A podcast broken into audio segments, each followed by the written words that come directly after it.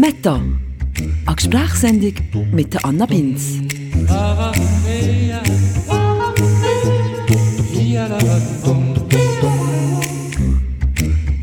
So, zurück an die Arbeit. He? Die Sommerferien sind vorbei, die Leute sind zurück im Arbeitsalltag und die Schülerinnen und Schüler und die Lehrpersonen die sind zurück im Klassenzimmer. Passend dazu würde ich heute gerne mal mit euch über unser öffentliches Schulsystem reden. Erstens, weil uns das ja irgendwie auch alle betrifft. Wir alle sind mal in die Schule gegangen und haben da unsere Erfahrungen gemacht.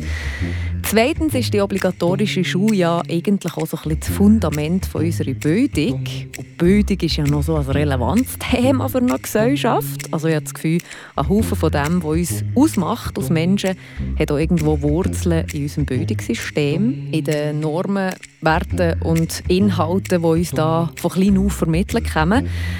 Und drittens habe ich persönlich einfach auch ganz viele Lehrpersonen in meinem näheren Umfeld und schaue da so ein bisschen zu, wie die sich täglich auseinandersetzen mit dem Schulsystem und wie sie häufig eben auch ein bisschen kämpfen mit diesen Strukturen, die da vorherrschen. Meine heutige Gesprächspartnerin ist eine davon. Mensch sein ist so viel mehr als einfach nur lesen, schreiben, rechnen. Judith Meuli-Corell. Sie setzt sich schon sehr lang und eben auch sehr kritisch mit unserem Schulsystem und dem Lehrerinnenberuf auseinander. Das hat auch dazu geführt, dass sie ihr als eigenes Kind vor Jahren aus der öffentlichen Schule rausgenommen und selber eine Privatschule gegründet hat, wo der vielleicht auch schon mal davon gehört hat. Tagesschule Sesam. Ich habe mir jedenfalls gedacht, Judith ist sicher jemand, der einen Haufen Spannendes zu erzählen hat zu dem Thema Schulsystem und habe sie darum zu mir im Podcast eingeladen. Und sie hat da, als ist auch ein sehr spannendes Gespräch daraus entstanden. Ein paar Sätze, die Judith da gesehen hat in diesem Gespräch, haben mir total angeklungen und sind mir auch irgendwie geblieben. Ich schalte mir dazwischen ein während dem Gespräch schön ein und sage noch, welche Sätze ich meine. Ich würde sagen, jetzt wünsche ich euch aber zuerst einfach mal viel Spass beim Zuhören. Legen wir los.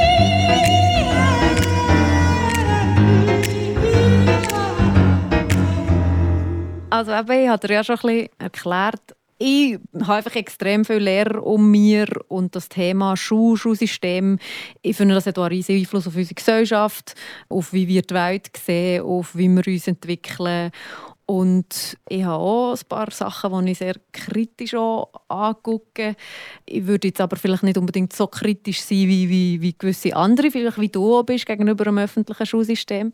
Aber vielleicht kannst du ja mal erzählen, deine Geschichte, vielleicht sogar angefangen mit deiner Erfahrung in der öffentlichen Schule, wo du noch selber in die Schule gegangen bist. Mhm. Also in meiner Erfahrung, so die, die bewussten Erfahrungen, was ich noch weiß, ich bin sehr gerne in die Schule gegangen. Ich habe vor allem das Soziale unglaublich genossen. Es ist mir ring in der Schule, von dem her habe ich dort nicht gelitten. So meine Schulerinnerungen, die bewussten, sind sehr positiv. Was ich weiß von Gesprächen her mit, meine, mit meiner Mama vor allem, ist, dass ich in der ersten Klasse nächtelang zu ihnen ins Bett bin und Angst gehabt habe, vor in die Schule zu gehen. Und das weiß ich alles nicht mehr. Ich denke aber schon, was ich schon noch so mit mir trage, immer wieder ist die Frage, mache ich es echt richtig? Mhm. Ich habe gelernt, mit dieser Frage umzugehen. Das heisst, die kommt, die kommt ständig. Wenn ich irgendetwas schreibe, dann kommt noch so schnell die Stimme, ah, habe ich es echt richtig geschrieben? Und das hat vielleicht auch Nein dazu beigetragen, dass eine Resonanz da war mit meiner Tochter bei ihrem Schulanfang. Mhm. Wo vielleicht Nein dazu geführt hat, dass ich wahrscheinlich anders reagiert habe als vielleicht eine andere Mama wenn das nicht so eine einfache Geschichte war. Aber eben, also, du hast nie irgendwie Cyberabneigung gehabt, bis du eben deine Tochter... Ich habe es geliebt, in die Schule zu gehen. Ich war eine gute Schülerin, ich bin gut ausgekommen mit den Lehrpersonen. Ich habe relativ viel geschwänzt. In dem Gimmi vor allem sind wir viel jassen. wir haben dazu mal so dürfen lesen wir waren ein paar vier Mädchen hinter in der letzten Reihe und haben Pullover und Pullover und Pullover gelesen. Also ich habe einfach Strategien mir angeeignet, für umzugehen mit doch relativ viel Langweile mhm. Während der Schulzeit. Das war aber nie in dem Sinne ein Problem für mich. Und hast du in dem Fall auch das Schulsystem nicht irgendwie hinterfragt Überhaupt oder bist du nicht, nicht. angeeckt? Du Überhaupt nicht. Und dann bist du Mutter gekommen. Ja. Und dann ist deine Tochter in die Schule. Nein. Der erste Schritt ist eigentlich passiert, dass ich selber Lehrerin wurde bin. Zwar sehr zufällig. Ich habe Philosophie studiert. Mein alter Philosophielehrer hat mir angefragt, während des Studiums, ob ich eine Stellvertretung machen Und das war eigentlich geplant für zwei Wochen. Und ich habe das ja, von 0 auf 100 Prozent Pensum übernommen. Und habe das einfach heiß geliebt. Ich habe Philosophie unterrichtet am Gimmi, am Saint-Michel, am Saint-Croix. Mein Mann ist äh, selber Lehrer und äh, hat mir unglaublich unterstützt, so wie ich das machen kann. Er war sehr reformpädagogisch orientiert gewesen. und äh, aus dem eigentlich zweiwöchigen Stellvertretung bin ich eigentlich in die Schule gerutscht. Und dort sind natürlich noch ganz viele Auseinandersetzungen, auch im Gespräch mit meinem Mann und mit meinem eigenen Unterrichten. Was ist guter Unterricht? Wie kann ich eine Stunde gestalten? Und äh, ah, das war so spannend gewesen und ich habe das wirklich geliebt. Also ich war mit, mit Liebe und Seele Lehrerin im öffentlichen System auf Gimmi. Und äh, Nein, sind wir auf Immersee gezögert, haben dort im Gymnasium das Internat geleitet. Und dort sind Schülerinnen und Schüler von der Montessori-Schule in Luzern. Und wir im Internat gegeben und in der Schule. Und die haben mich beeindruckt. Die waren einfach nicht abgelöscht. Die haben immer neben zwei, drei, vier Projekten noch gegeben. Sachen, die sie einfach aus Interesse noch gemacht haben. Und da hat es mich einfach interessiert, was ist das für eine Art Pädagogik, wo einen doch beobachtbaren Unterschied ausmacht. Mhm. Und dann haben wir einfach interessiert für die Montessori-Pädagogik. Und dann ist unsere Tochter in den Kindergarten gekommen. Wir waren in Appenzell. In Appenzell am Gimmi haben wir eine Weiterbildung gemacht in Hochbegabung. Und dort ist mir das erste Mal ist so ein thematisiert worden, dass für Kinder, die ganz flink sind, die ständige Unterforderung eine ebenso grosse Belastung kann sein wie für Kinder, wo es alles gibt, flink geht. Und unsere Tochter ist nicht gerne im Kindergarten. Sie hat wirklich jeden Morgen reklamiert und das sei langweilig. Und nach der Weiterbildung haben wir das das erste Mal ernst genommen. Mhm. Und ich habe am Abend gefragt, Kira, wie ist das für dich? Und dann hat sie gesagt, weißt, Mama, es ist so tot langweilig, ich würde am liebsten sterben. Und dann haben wir sie aus dem Kindergarten rausgenommen. Das war so der erste Schritt, von so zu sagen, okay, das müssen wir jetzt ernst nehmen. Und wie, so wie das Gefühl habe, ich aus dem Kindergarten kann man ja rausnehmen, ist keine so Sache. Dann ist der erste Schultag gekommen, erste Klasse. Und ähm, äh, am ersten Schultag haben wir aus Eltern gucken. Und da sind Anweisungen im Sekundentakt gekommen. Jetzt dürfen ihr den Schulranz aufmachen, gewartet, bis alle aufgemacht haben. Jetzt dürfen ihr das Etui ausnehmen, gewartet, bis alle das Etui rausgenommen haben. Jetzt dürfen ihr das Bleistift rausnehmen schreiben den Namen hier, nicht hier, nicht hier, nicht hier. Also wirklich Anweisungen im Sekundentakt. Und ein Kind hat das Bleistift nicht zurückgesetzt. Und dann hat die Lehrperson vor allen versammelten Eltern dem Kind am ersten Schultag gesagt, Gau, du weißt, das Bleistift kommt zurück ins Etui. Und der hat wirklich mit zitternden Händen das Etui um mich aufgemacht und das Bleistift tritt auch alle zusammen gewartet und zugeguckt. Ich bin auf das WC in der Pause einfach heulen. Ich habe das Gefühl, nein, das darf doch nicht wahr sein. Jetzt geben wir uns so Mühe, unserer Tochter Selbstständigkeit und eine eigene Stimme und Autonomie ihr zu geben und sie Verantwortung übernehmen. Und dann kommt das. Und dann bin ich aus, der, aus der Trauer raus, in der Wut gekommen. Nein, Nein, nein, nein, nein, nein, nein, nein. Dann haben wir ganz viele Gespräche geführt, noch wie Freunde von Australien. Und die uns gesagt, machen doch Homeschooling. In Australien ist das relativ üblich. Es hat viele, viele Leute, die zu weit weg wohnen. Das ist ein ganzes Homeschooling-System, das dort ja, nicht exotisch ist. Und dann haben wir gesucht für eine Lehrperson und zwei andere Familien, die wir miteinander Homeschooling gemacht haben. Gesucht, geschrieben, alles zusammen in die Wege leiten. Und das Jahr war so eine super Erfahrung. Alle Kinder waren zwei Tage bei uns und dann zwei Tage bei der anderen Familie und jeden Tag bei der dritten Familie. Die Lehrperson ist immer am Montag gekommen, hat mit ihnen ein, ein Programm abgemacht für die Woche, ein bisschen geguckt, dass so, was im Lehrplan ist, etwa, etwa auf dem Programm bleibt. Und ich einfach in, in dem Sinne beobachten mit wie viel Freude meine Tochter so gelernt hat. Und dann sind wir gezögert nach dem ersten Jahr sind wir auf Dödingen gezügelt und äh, trotzdem so nach zwei, drei Wochen jeden Morgen wieder Bauchweh. Also eben, es ist nicht mehr die normale... Die normale ja. Weil ich das Gefühl habe, es ist einfach die, die Lehrperson. Lehrperson es ist mhm. nicht das System, es ist mhm. die Lehrperson. Mhm. Und äh, jeden Morgen Bauchweh und wie das Gefühl habe, ja, also, das ist jetzt wirklich eine gute Lehrperson, es ist eine herzige und es ist eine gute. Und dann ähm, war Tag der offenen Tür gewesen, und dann bin ich gucken und sie hat Kreis gemacht und meine Tochter ist wirklich auf dem Stuhl gehockt und hat die ganze Zeit Nagel gebissen.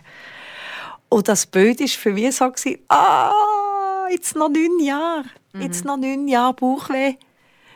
Weil sie ist wirklich eine gute und eine herzige Lehrperson, aber etwas ist einfach nicht stimmig. Und dann bin ich heim und dann haben wir äh, ganz lange diskutiert zusammen mit dem, mit dem Mann, was wir machen wollen, wie wir um Homeschooling machen.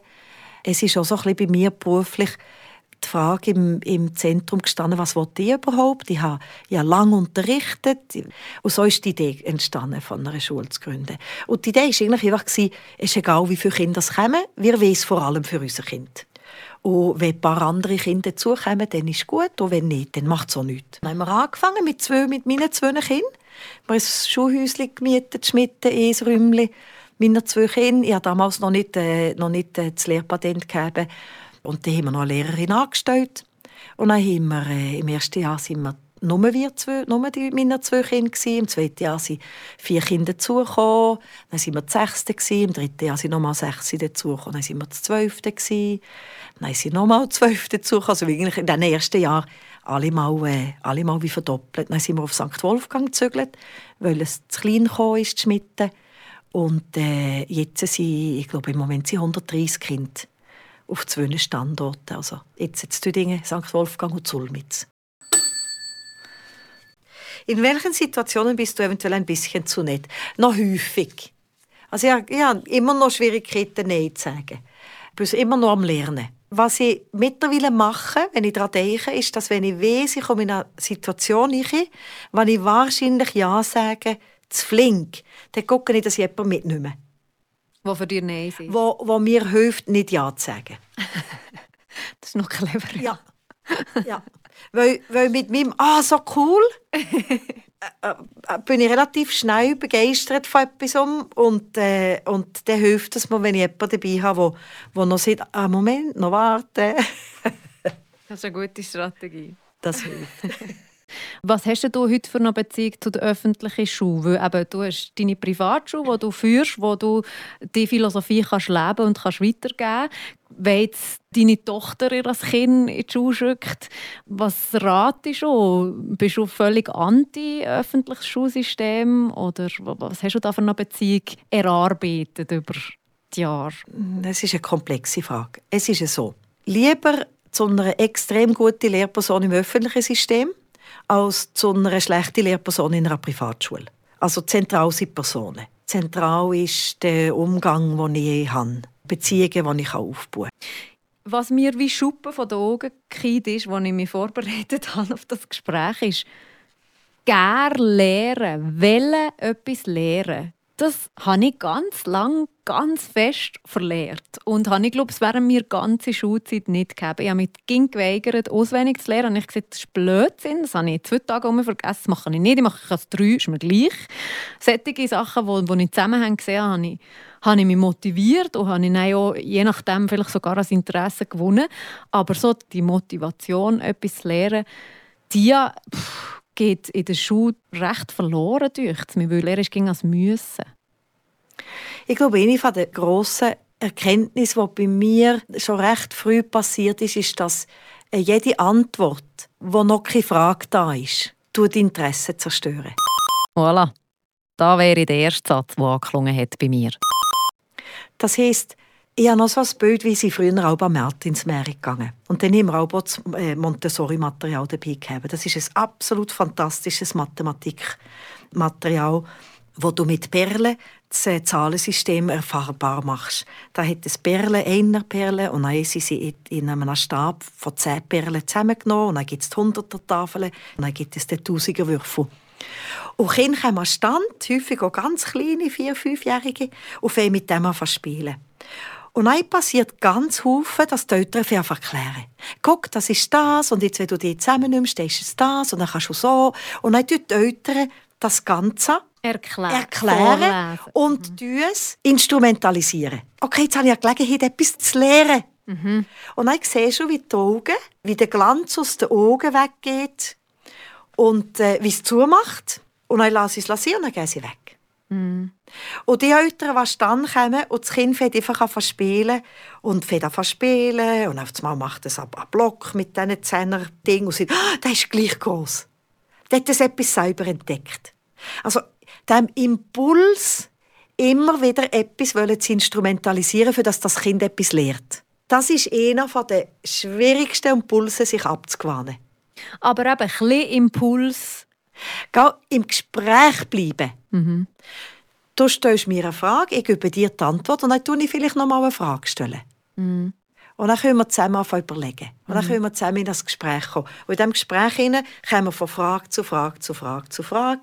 Also eigentlich sollten Lehrerinnen viel mehr Fragen in den Raum werfen und nicht Inhalt erzählen. Von mir aus ist, wenn ich im Gespräch mit dir, dir lernen kann, wie du dazu kommst, deine Fragen zu beantworten. Und du hast das Gefühl, es hat Fragen, sowieso schon in mir? Immer. Mhm.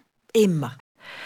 Das Menschenbild, das so bei mir im Hinterkopf ist und für zu betonen, das ist nicht die Wahrheit. Es, gibt, es ist eine Theorie, die in den 70er Jahren entstanden ist, die heißt Selbstdeterminationstheorie, die uns dient aus aus Orientierung. Und die Theorie ist entstanden aus ganz vielen Interviews, was darum gegangen ist, gibt es Gemeinsamkeiten bei Leuten, die sagen, es geht ihnen gut. Ist dann gut im Leben, ich bin mit meinem Leben mehr oder weniger zufrieden. Das Wort, das, das, das, das gebraucht wird, ist so fulfilled, mhm. erfüllt. erfüllt. Muss nicht einfach sein. Und gleichzeitig ein Leben, wo man sieht, mal, deinen spüre ich mir als Person voll. Ähm, sind so ein bisschen drei Grundbedürfnisse sie postulieren, wo, wenn die erfüllt sind, dann geht es nicht tendenziell besser, als wenn sie nicht erfüllt sind. Das Zehnte ist ein Gefühl von Autonomie. Ich bin nicht Befehlsempfänger, ich bin nicht einfach Opfer von Umständen. Ich habe Gestaltungskraft. Ich habe etwas zu sagen dazu, zu meinem Leben. Das Zweite ist eine Erfahrung von Kompetenz. Ich habe etwas beizutragen. Ich habe etwas zu bieten. Andere Leute nehmen das wahr und meine Kompetenzen werden wertgeschätzt. Das Dritte ist Verbundenheit. Ich habe Beziehungen, wo ich mir drin sicher fühle. Ich fühle mir zugehörig an einem Ort. Ich kann mit meinen Kompetenzen in diesem grösseren Ganzen beitragen. Und was für mich so ein zwei Sachen wichtig geworden sind über die Jahre. Die erste Sache ist wirklich ein Perspektivenwechsel im Sinne von, wir tun nicht Kind vorbereiten auf das Leben. Kind leben jetzt schon. Satz Nummer zwei, wo man geblieben ist. Fast am meisten sogar. Das heisst, jeder Moment, jede Woche, jede Stunde ist wertvoll. Und die Idee, dass man so neun Jahre wie quasi opfert für neun später, die Idee, der heiche ich nicht mehr an. Das heisst, wenn wir davon ausgehen, Kinder leben schon jetzt, sind wir nicht vorbereitet auf später, dann sind natürlich auch für sie die drei grossen Grundbedürfnisse da. Das heisst, wenn wir wie eine Umgebung schaffen, wo wir es den Kindern ermöglichen, ein erfülltes Leben zu führen, schon während ihrer Schulzeit, dann ist das, was wir probieren, größtmögliche Autonomie. Autonomie nur dort einschränken, was nötig ist, nur punktuell. Für Sicherheit zu geben, für andere zu schützen, für manchmal vielleicht an Entwicklungsprozesse auszulösen. Und sonst so viel Autonomie wie möglich. Das ist nicht nur einfach. Man tut Autonomie auch zumuten. Es ist manchmal einfacher, einfach jemanden zu haben, der ihm sieht, was man machen soll. Kompetenzerlebnis. Von mir an hat jedes Kind das Recht, dort zu arbeiten, wo es kann, erfolgreich sein kann. Das heisst, es anpassen an die Anforderungen, an die Fähigkeiten des Kind. Nicht, jetzt bist du in der Klasse, jetzt solltest du das kennen. Sondern, ah, jetzt kannst du das. Dann könntest du jetzt das lernen. Das motiviert auch gleichzeitig auch das Erleben von Kompetenzen nicht eingrenzen auf Lesen, Schreiben, Rechnen, sondern Kochen, Werken, Theater, Tanzen, Musik. Das Kind erleben Kompetenzen heisst ganz, ganz, ganz, ganz ein Haufen Sachen. Und Mensch sein ist so viel mehr als einfach nur lesen, schreiben, rechnen. Diesen Satz haben wir ja schon im Intro gehört. Und ja, Halleluja, der ist mir auch geblieben. Das dritte Verbundenheit, ganz viel Zeit für das Frühspiel in der Schule. Dann, als ich Kind war, waren wir ganz viele grosse Gruppen draussen. Kinder. Kein Mensch dabei, kein Erwachsener dabei. Wir sind stundenlang bis am Abend um 11 Uhr wir draussen Tutteli vor Funken gespielt. Wir haben gestritten, wir haben als Puff gegeben, wie das alles zusammengeregelt, alle einig. Das heisst, so, äh, so alle die Kompetenzen von Frustrationstoleranz. Wie kann ich andere überzeugen von meinen Ideen? Wie können wir damit umgehen, wie andere Typen schiessen? Wie gehen wir mit Streit um? Wie gehe ich damit um, wenn, ja, wenn jemand gerade nicht mit mir spielen will? Alle diese Sachen. Ganz viele Kinder haben diese Lernfelder heute nicht mehr. Es hat da Kinder, die im Quartier sind, wo das noch ist. Und jetzt ganz viele Kinder, dort ergibt sich das einfach wie nicht mehr. Entweder weil viele Freizeitaktivitäten organisiert sind oder weil auch viel mehr hineingespielt kommt. Das heisst, auch wenn es noch gibt, ist es sehr viel reduzierter und bei Bahnenorten gibt es es gar nicht mehr. Okay, bei den ersten zwei Sachen ist wie, ist wie klar, dass das die öffentliche Schule momentan nicht wirklich kann leisten kann. Wir haben nicht genug Lehrer, um individuell äh, Kompetenzen zu fördern mit jedem einzelnen Kind. Autonomie ist auch schwierig, wenn man 25 Klasse hat und einen Lehrplan muss einhalten muss. Aber eben, ich bin früher einfach in die Schule. Der Stoff ist so ein nebenbei gegangen bei mir zum Glück, aber ich bin in die Schule, um meine Freunde zu sehen. Und das war das Einzige. Ich habe gelebt für Pausa und für meine Banknachbar, Nachbarin. Und das ist ja schon in der öffentlichen Schule auch sehr ein grosser Teil, der halt cool ist. Es ist einer von den ganz, ganz, ganz wichtigen Teilen. Was wir probieren zu machen, ist das aus Bestandteilen der Schule ganz zu integrieren, im Sinn, dass wir auch Ressourcen zur Verfügung stellen, von uns aus, für Prozesse zu initiieren und zu begleiten. Das heisst, wenn es einen Streit gibt, grad, dann haben wir Zeit, für das neu zu reflektieren mit ihnen. Und neu den Prozess in Gang zu setzen von ah, der andere ist nicht verantwortlich dafür, dass es mir gut geht. Ich bin verantwortlich dafür, dass es mir gut geht. Was wir ernst nehmen in dem Sinn ist, dass die Prozesse Begleitung brauchen. Das passiert heute nicht bei allen automatisch draussen. Und dann passiert es in der Schule. Und was kann passieren, ist, dass es einfach zum Gestürm kommt während der Pause. Und dann hat niemand Zeit fürs zu reflektieren. Ich sage nicht, dass es in der öffentlichen Schule nicht passiert. Ich sage einfach, dass wir so ein ganz wichtiger Bestandteil vom Auftrag, den wir uns geben, einen gleichwertigen Platz hat innerhalb von dem, was wir machen. Und dass wir entsprechend auch Ressourcen drin tun. Was mir noch so wundernimmt, ist, was sind die positiven Eigenschaften vom öffentlichen Schulsystem, das wir jetzt haben? Also was sicher absolut die, die wichtigste Sache ist, ist, dass ganz viele extrem gute Leute dort arbeiten. Die meisten Lehrpersonen, die ich kenne, die sind mit Liebe und Seele Lehrpersonen. Die, die geben ihr Herzblut. Das ist ihnen wichtig. Die Entwicklung der Kinder ist ihnen wichtig. Die überlegen sich, was sie machen. Es wird ganz viel gute Arbeit geleistet. Es liegt auch viel Lehrpersonen an den Strukturen, was sie drin sind. Es hat ganz viele Sachen, die sie beeinflussen können. Es hat ganz viele Sachen, die sie nicht beeinflussen können. Wenn man jetzt das Schulsystem voranbringen will, ob das durch die Gründung von Privatschulen passiert oder ob es auf politischer Ebene passiert oder ob vielleicht Abuda in der Wirtschaft sieht, hey, mir ist deine Note gleich, ich möchte gerne, dass du das und das und das mitbringst. Und vielleicht am, am Schulsystem oder der Politik sagt, hey, ich brauche für meine Buddha die und die und die Kompetenz von meinen Leuten Machen mal, dass ich so Leute bekomme, ändern das Schulsystem. Also, was ja die Wirtschaft seit Jahren sieht, sind, dass alle die Kompetenzen, also wenn du die 21st äh, Century Skills anschaust, das ist äh, Critical Thinking, Creativity, Collaboration, Communication. Man sieht darum auch die vier Ks, vier Kompetenzen also, die der Mensch im 21. Jahrhundert muss mitbringen muss, um erfolgreich zu sein. Aufgestellt kommen sie sie im 2002 in Amerika.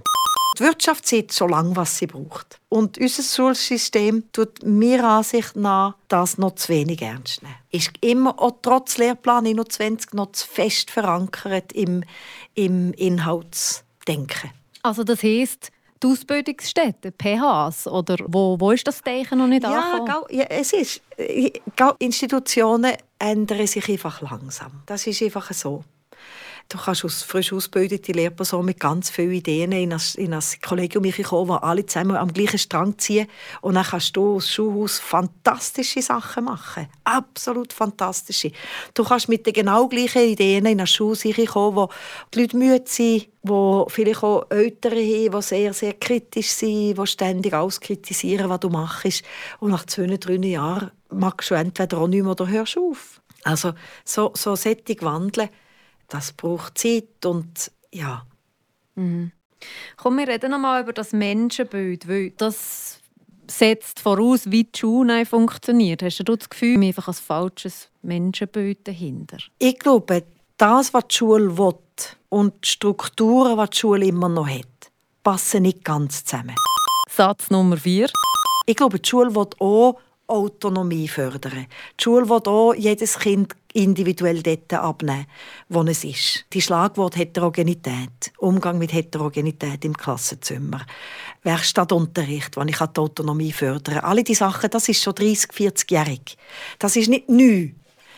Der Lehrplan 21 will das auch noch mehr fördern. Realistischerweise ist das, glaube ich, innerhalb der Struktur und der Rahmenbedingungen, die wir den Lehrpersonen geben eine Überforderung vom System. Das heißt, ich habe das Gefühl, dass das ganz schwierig ist, mit dem Spagat umzugehen, zu wissen, was man eigentlich wette und zu sehen, was man kann. Weil du hast angesprochen, 25 Kinder in einem Zimmer. Ich habe einfach meistens einfach ein Schulzimmer zur Verfügung. Es hat einen Stundenplan, der vorgegeben ist. Ich habe Vorgaben vom Lehrplan, wo ich mit welchem Kind herkommen soll.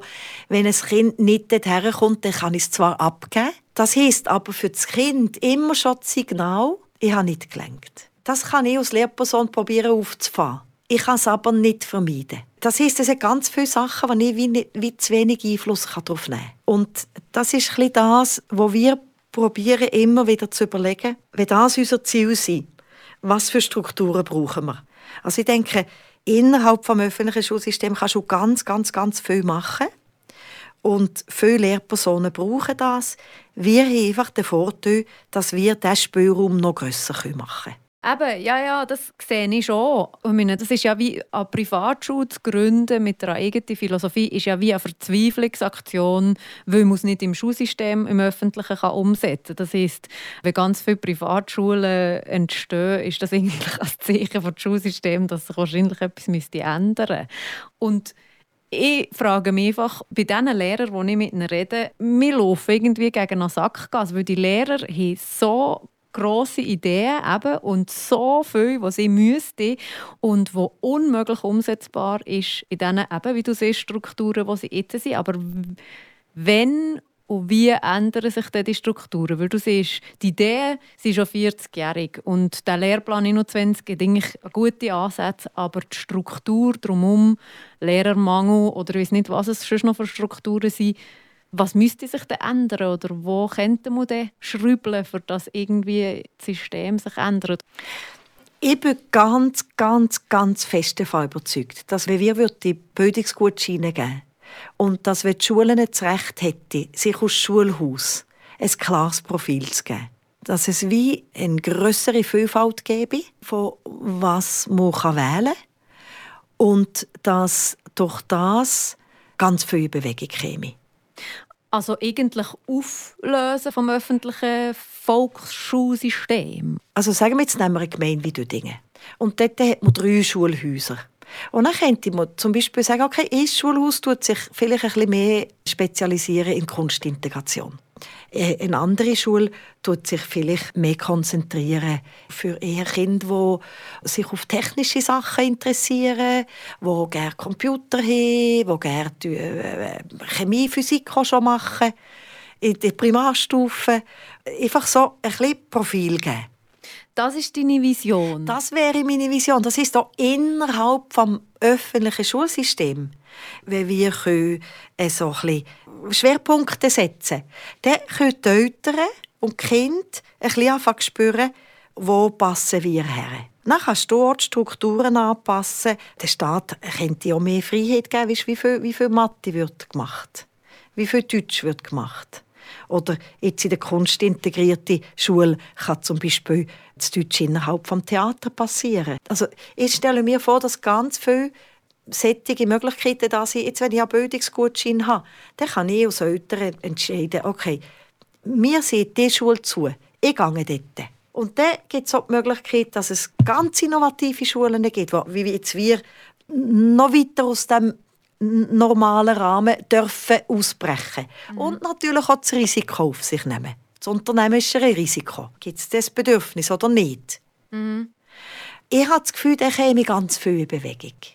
Aber in diesem Fall bist du nicht unbedingt ein Fan von Inklusion oder dass sie ihre Klasse halt als Mathe-Genie, als Theater-Genie, jemand, der sich für nichts interessiert und sehr langsam lernt oder irgendwie sich noch muss gefunden dass man die alle zusammen wie packt. Das würde ja wie wegkriegen, wenn man das würde separieren würde. Ich weiß nicht, ob es unbedingt würde wegkriegen Ich denke einfach, je mehr wir Möglichkeit für Vielfalt geben, desto mehr Freiräume sind da. Sowohl für Eltern wie auch für Lehrpersonen, wirklich das so zu umsetzen, was sie wollen. Und weißt, das, was wir machen, das ist auch nicht für alle Kinder stimmig. Ja. Wie auch zwischendurch Kinder, wo wie jetzt gerade ein, zwei Asperger-Kinder haben, wir haben mehrere Asperger-Kinder bei uns und für zwei, drei von denen ist es absolut kein Problem. Total gut, was wir machen. Und zwei sind jetzt in eine andere Art von Schule gegangen, die ganz viel mit Kampfsport arbeitet. Und wo die Strukturen wieder ein bisschen enger geführt sind. Wo ein klarer Stundenplan da ist. Und sie sind dort viel wöhler. Mhm. Eben, genau. Ich habe das Gefühl, dass man die Interessen kann, kann wecken kann. Und dass man kann sagen kann, das Kind das hat gerne Bücher. Also gehen wir an Mathe und an Bio und alles über, über Geschichten, über Romane, über Bücher her. Das, das leuchtet mir völlig ein. Aber ich habe gleich auch das Gefühl, es gibt ja schon auch Kinder oder Menschen, die die Strukturen brauchen, für dass sie irgendwo irgendetwas lernen. Also wenn ich sehe, ich bin jetzt Großmama. Und wenn ich sehe, wie so ein kleines Wesen sich die Welt tut, so dass immer wieder die nächste Herausforderung suchen mhm. und dranbleiben. Zum Beispiel, hat sie, vor, vor einem halben Jahr hat sie gelernt, auf ihr Hochsitz selber drauf, drauf wo jetzt, äh, steigen. Stundenlang. Dranbleiben, dranbleiben, dranbleiben, dranbleiben, dranbleiben, dranbleiben, dranbleiben. Und du hast das Gefühl, das hat jedes... Ich bin überzeugt, das, das hat jedes, jedes kind. kind. Es hat nicht jedes Kind im gleichen Maß. Ich glaube, äh, es ist schon ganz viel, wie wir mit dem umgehen, geben wir dem Zeit weißt, haben wir Geduld dabei zu bleiben oder, oder tun wir es einfach jedes Mal auf der Sitzwoche, weil es halt schneller geht. Oder nehmen wir uns die Zeit, dass sie dürfen selber gehen, obwohl es halt vielleicht zehn Minuten geht, statt nur eine Sekunde. Also ich denke, das ist schon viel, was, vor dem Schuleintritt passiert. Und ich denke, wir ganz selten Kind, wo das Flämmchen wirklich verlöscht ist. Mm. Wenn es nicht mehr so fest am Brennen ist, dann meistens kann es sich wieder entfachen. Wenn ein Druck weggenommen kommt, wenn um mein Selbstvertrauen da ist. Und jetzt mal ganz ketzerisch gefragt, verblödet unsere Gesellschaft nicht, wenn jeder so jeder einfach darf das verfolgen, wo ein Interesse da ist, wo fasziniert, geht dann nicht auch viel Wissen wie verloren oder sind eben alle am, am Tanzen und am Basteln und niemand mehr ist an Impfstoff am entwickeln oder am Lehren über die Geschichte des Rassismus oder irgendwie so Sachen. Unser Oberstüfler haben während dem Corona-Jahr das Theater selber geschrieben, das rund um das Thema Rassismus war. Und innerhalb von dem haben sie natürlich die Geschichte sich erarbeitet und, und angeguckt, äh, Rosa Parks und die, die ganze äh, Civil Rights Bewegung und so weiter. Das heißt, wir können natürlich aus Schule schon auch steuern oder mit den Kindern zusammen sie für Themen begeistern, die auch für unsere Gesellschaft wichtig sind. Dass sie nicht vergessen gehen. Also gewisser Input. Ich, ich bin als, Lehr als Lehrperson bin ich wichtiger Bestandteil von dem System. Ich bin auch Gesprächspartnerin ich kann meine Leidenschaften bringen. Und wenn du ein Team hast, wo alles verschiedenste Leute sind mit verschiedensten Leidenschaften, dann, dann kommen ganz viele Gespräche zustande, wo die Sachen bringen. Die Idee von dem Grundwissen über die Welt müssen zu vermitteln, das sind nicht mehr die wichtigsten Aufgaben. Also so ein Grundwissen über die Indianer, ein Grundwissen, über das es Trömer gegeben hat. Ich glaube, an dem kommt eigentlich gar kein Kind mehr dran vorbei. Die Idee von dem Stoffvermitteln ist, das ist aus dem Mittelalter herausgekommen, wo Bücher ganz, ganz, ganz teuer waren. Und jemand hat das Wissen, das da drin war, müssen vorlesen. Von dort kommt auch das Wort Vorlesung, weil der Zugang zum Wissen nicht da war. Mhm. Der Zugang zum Wissen ist heute da. Was nicht da ist, ist die Fähigkeit, das Wissen einordnen Quellen beurteilen. Wie tue ich gut? Googlen. Mhm. Dein Lieblingskleidungsstück? Was hast du für eine Beziehung zu Kleidern? Oh, was schwierig. Ich habe nicht gerne Kleider. Ich gehe nicht gerne einkaufen.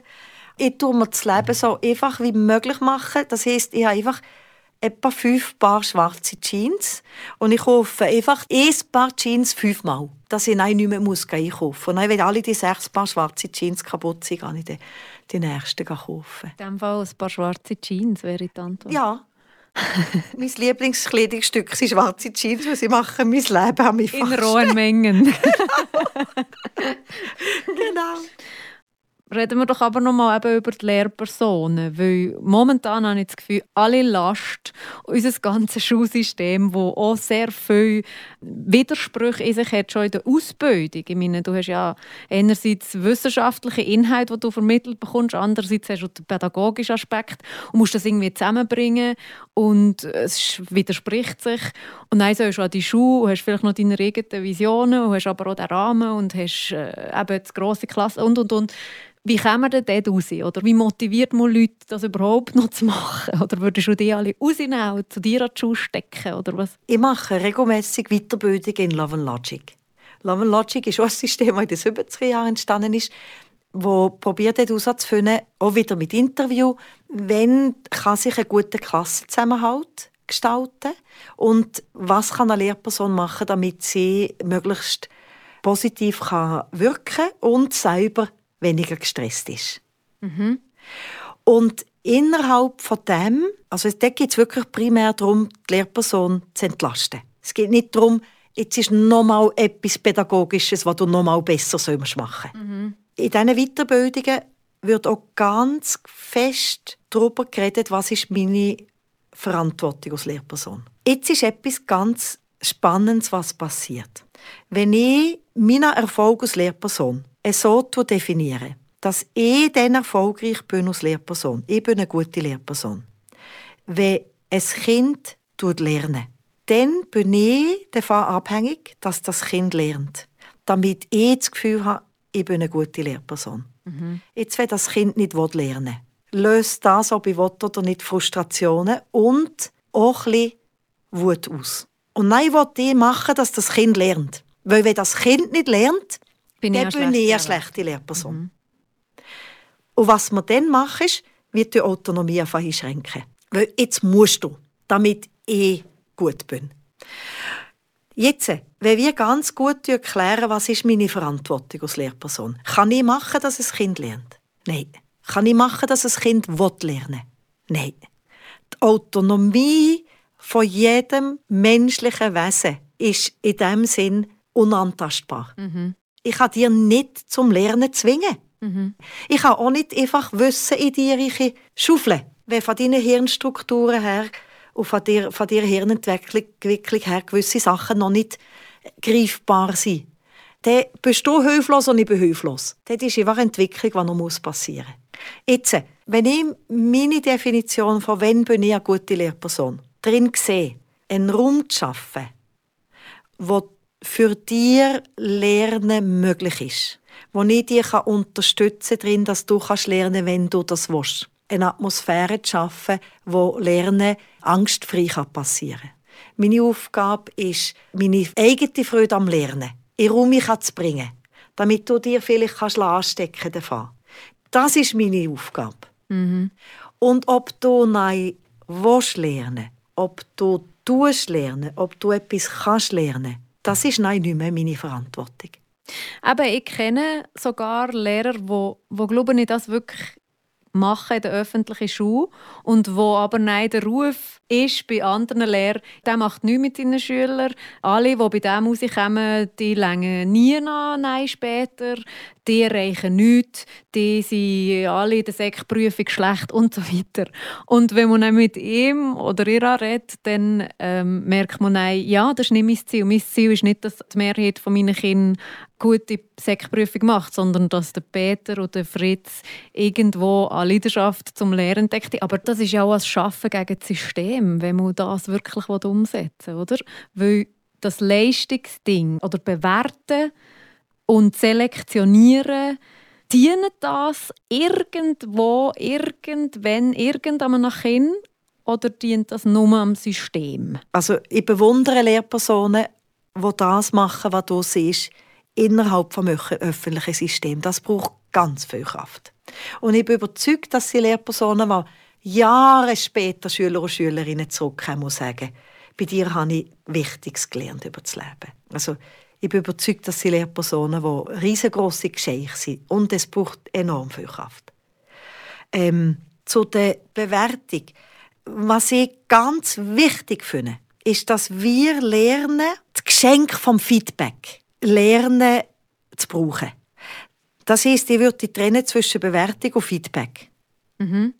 Was wir aus Schwerpunkt hier jetzt gerade in diesem Jahr und was ich je länger wie mehr sehe, ist, dass wenn wir lernen, regelmäßig Feedback einzuholen zu dem, was wir machen, aus etwas, was ein Geschenk ist von einer anderen Person und das Lernen brauchen, für unser Produkt zu verbessern, dann müssen wir am Schluss noch nicht, auch nicht Angst haben vor Bewertung, wenn dann mal Bewertung notwendig ist. Im Arbeitsleben gibt es in diesem Sinn nicht mehr viel Bewertung. Im Arbeitsleben gibt es Feedback. Mhm, das stimmt, ja. Bewertung gibt es im Sport. es gibt schon Bereiche von der, von der Welt, wo es Bewertung gibt, aber es ist nicht so überall präsent, wie wir das Gefühl haben, dass es präsent ist. Was mir wichtig tut, ist, dass Kinder lernen, wie Feedback geben. Also jetzt bei uns in der Schule ist die Regel, dass beim Feedback sagen einfach, was ist gut. Und dann gebe ich drei, vier Ideen, was ich, könnte, was ich als Idee hätte, wie du dein Produkt könntest für 10 bis 20 Prozent verbessern aus Feedback, jemand, der Feedback annimmt, das Einzige, was du darfst sagen ist Danke. Und sonst nichts. Du darfst nicht sagen, ja, das habe ich auch schon gedacht, aber, oder nein, das geht nicht, weil nicht, und bla bla bla. Alle diese Sachen, das dürfen sie nicht sagen. Einfach Danke. Weil wenn jemand sich schon die Mühe nimmt, mir Feedback zu geben, dann ist die einzige Antwort darauf Danke. Mhm. Und äh, das heisst nicht, dass ich nein muss das Feedback umsetzen als konkretes Beispiel Druck. Ja. Unsere Welt besteht sehr viel aus Leistung und durch das eben auch aus Druck. Und da ist ja die Schule baut das sicher auch schon sehr früh auf, aber wenn jetzt zum Beispiel deine Tochter kommt und sieht, Jetzt habe ich gesehen, die Corona-Krise und so. Ich will Virologin werden, ich will Impfstoff entwickeln und nein, ich will einfach auf diesen Pfad Vollgas. Und der Druck wird ging höher, ging höher. Vielleicht äh, merkt sie dann schon mit in die Zeck, ah, ich bin nur eine B-Schülerin und nicht eine A-Schülerin. Merkt später, oh, die Noten sind vier, das lenkt vielleicht nicht für das Medizinstudium oder was. Wie gehen wir mit dem um? Oder wie begleitest du deine Tochter mit dem Druck? Für mich sind es verschiedene Themen, die sich hinter dem Wort verbergen. Das eine ist, wenn ich freie Wahl gebe, also wenn ich Autonomie gebe, dann ist mit dem auch Verbindlichkeit verbunden. Also Autonomie, Wahl, ist nicht im luftleeren Raum, mhm. sondern ist im größeren Kontext von Integrität. Und Integrität definiert uns, ich mache, was ich sage, dass ich mache. Mhm. Und das ist kein moralischer Begriff, sondern es ist einfach ein Begriff, der macht, dass Sachen funktionieren. Das heißt, wenn du, Anna, siehst, du machst einen Podcast, dann musst du auf dir selber können, dir können verlassen dass du zu dem Moment, wo du siehst, die nächste Sendung kommt raus, alles gemacht hast, was es braucht, für dass die Sendung da ist. Mhm. Jetzt, wenn du dein Wort gibst, ich mache den Podcast auf den Termin, dann kommst du automatisch unter Druck. Du bist unter Zeitdruck eventuell. Das hängt aber einfach damit zusammen, dass du dein Wort gegeben hast. Mhm. Es ist nicht jemand gekommen und gesagt, Anna, du musst den Podcast machen. Das heißt, wenn am Anfang Wow da ist, mhm. dann können wir mit Druck gut umgehen. Weil wir haben ja das gewählt. Was ich will, dass unsere Kinder lernen, was ich will, dass Menschen auf der Welt lernen, ist, dass sie immer wieder die Wahl haben. Und dann wären wir beim fünften Satz, wo man blöd ist. Das heisst, wenn jetzt du nach drei, vier Jahren merkst, mit dem Podcast habe ich so viel an Lebensqualität verloren. Mhm. Weil ich ständig nur diesen Terminen muss nachhören Und ich muss, ich, es ist so ein Stress für mich, dass meine Beziehung darunter leidet, dass ich nicht mehr gut esse, dass ich wenig mehr schlafe, weil ich in der Nacht aufwache und so weiter. Dann möchte ich, dass du aufmerksam genug bist, zu merken, hallo, es ist vielleicht ein Moment, wo ich jetzt wieder muss mir fragen muss, will ich mein Wort noch geben? Mhm. Oder will ich jetzt sagen, nein, das mache ich nicht mehr? Das heisst, was mir ein Anliegen ist, ist, dass wir als Menschen lernen, wir haben die Wahl. Wenn wir zu etwas um Ja gesehen haben, nehmen wir damit gewisse Sachen in Kauf. Und wenn wir sagen, wir machen es, müssen wir auf uns selber zählen, dass wir es machen. Und die, die um uns herum sind, müssen darauf zählen, dass wir das machen. Das macht für mich 100% Sinn. Das Problem oder der Blickwinkel von der umgekehrten Seite, von dem System, das Druck ausübt, ist ja aber vielleicht jetzt in diesem Zusammenhang auch noch interessant. Also wo macht Druck Sinn und wo macht der Druck, den das Schulsystem auf mir ausübt, null Sinn? Also dass man sich vielleicht das auch noch mal überlegt. Ja, und gerade das sieht man ja eigentlich bei den Kindern an. Ein Kind, das Druck erlebt, das das Gefühl hat, das habe ich nicht gewählt. Und die Anforderungen sind nicht dementsprechend, die ich leisten kann. Das wird einfach früher oder später krank. Also unter welchen Umständen kreierst du als Lehrerin Druck? Mein Anliegen ist folgendes. Dass ich zusammen mit dem Kind Erfahrungen machen von ich muss lernen, zu was sage ich ja. Mhm. Das heisst, wenn ich etwas vorschlage nach Kind und ich sehe dem Kind an, es sagt ja, aber es meint nein, dann sage ich, jetzt tu noch mal gut spüren, ob du es wirklich machen willst. Ich höre noch so ein Nein raus. Jetzt gibt mir entweder ein richtiges Ja oder gibt mir ein richtiges Nein. Dort ist der erste Moment, wo man muss lernen muss, differenzieren, zu was ich Ja sagen Weil dort passiert Haufen das, was nicht gut ist. Ich sage zu Zeug Ja, wenn ich innen Nein spüre. Und dass man lernt, den Mut hat, zu sagen Nein. Das ist der erste Moment, wo wichtig ist zu lernen. Der zweite Moment ist, jetzt habe ich zu etwas um Ja gesagt. Und jetzt merke ich aber zum Beispiel ja zu wenig Zeit. Jetzt ist der nächste Moment, wo Lernen möglich ist. Okay, du hast es nicht gemacht. Herausfinden, was ist passiert. Okay, du hast zu wenig Zeit gegeben. Wann ist der Moment, wo du merkst, dass du zu wenig Zeit hast. Oder hast du zu wenig Zeit gehabt, weil du am Anfang der Woche viel anderes Zeug gemacht hast und bist nicht an der Arbeit. Was brauchst du, damit du gerade am Anfang der Woche kannst in die Arbeit finden kannst? Dort ist viel, viel, viel Lernen. Es sieht aus nach nicht gemacht. Aber die Gründe, warum nicht gemacht, ist es schwierig Okay, wann war der Moment, wo du gemerkt hast, es ist schwierig? Was hat gemacht, dass du nicht hast können Hilfe fragen? Was heisst es für dich, etwas nicht zu kennen? Wäre es hilfreich im Leben, können Hilfe zu holen? Ich tue nicht einfach sagen, ja, es macht nichts, hast du es nicht gemacht. Nein, nein, ja. Weil es macht etwas. Das macht sehr viel Sinn. Ja, Haufen von dem, was Judith gesehen hat, hat für mich noch so Sinn gemacht und würde mir definitiv bleiben. Hier ist nochmal die fünf für mich Schlüsselsätze von der Judith aus diesem Gespräch. Jede Antwort, wo noch keine Frage da ist, tut Interesse zerstören. Wir tun nicht Kind vorbereiten auf das Leben. Kind leben jetzt schon. Mensch sein ist so viel mehr als einfach nur lesen, schreiben, rechnen. Ich glaube, das, was die Schule will und die Strukturen, die die Schule immer noch hat, passen nicht ganz zusammen. Wenn am Anfang Wow da ist, dann können wir mit Druck gut umgehen. Weil wir haben ja das gewählt. Was ich will, dass unsere Kinder lernen, was ich will, dass Menschen auf der Welt lernen, ist, dass sie immer wieder die Wahl haben. Und in diesem Sinn, liebe Meta-Community, merci fürs Zuhören und ein gutes Schuljahr. Meta, eine Gesprächssendung mit Anna Binz.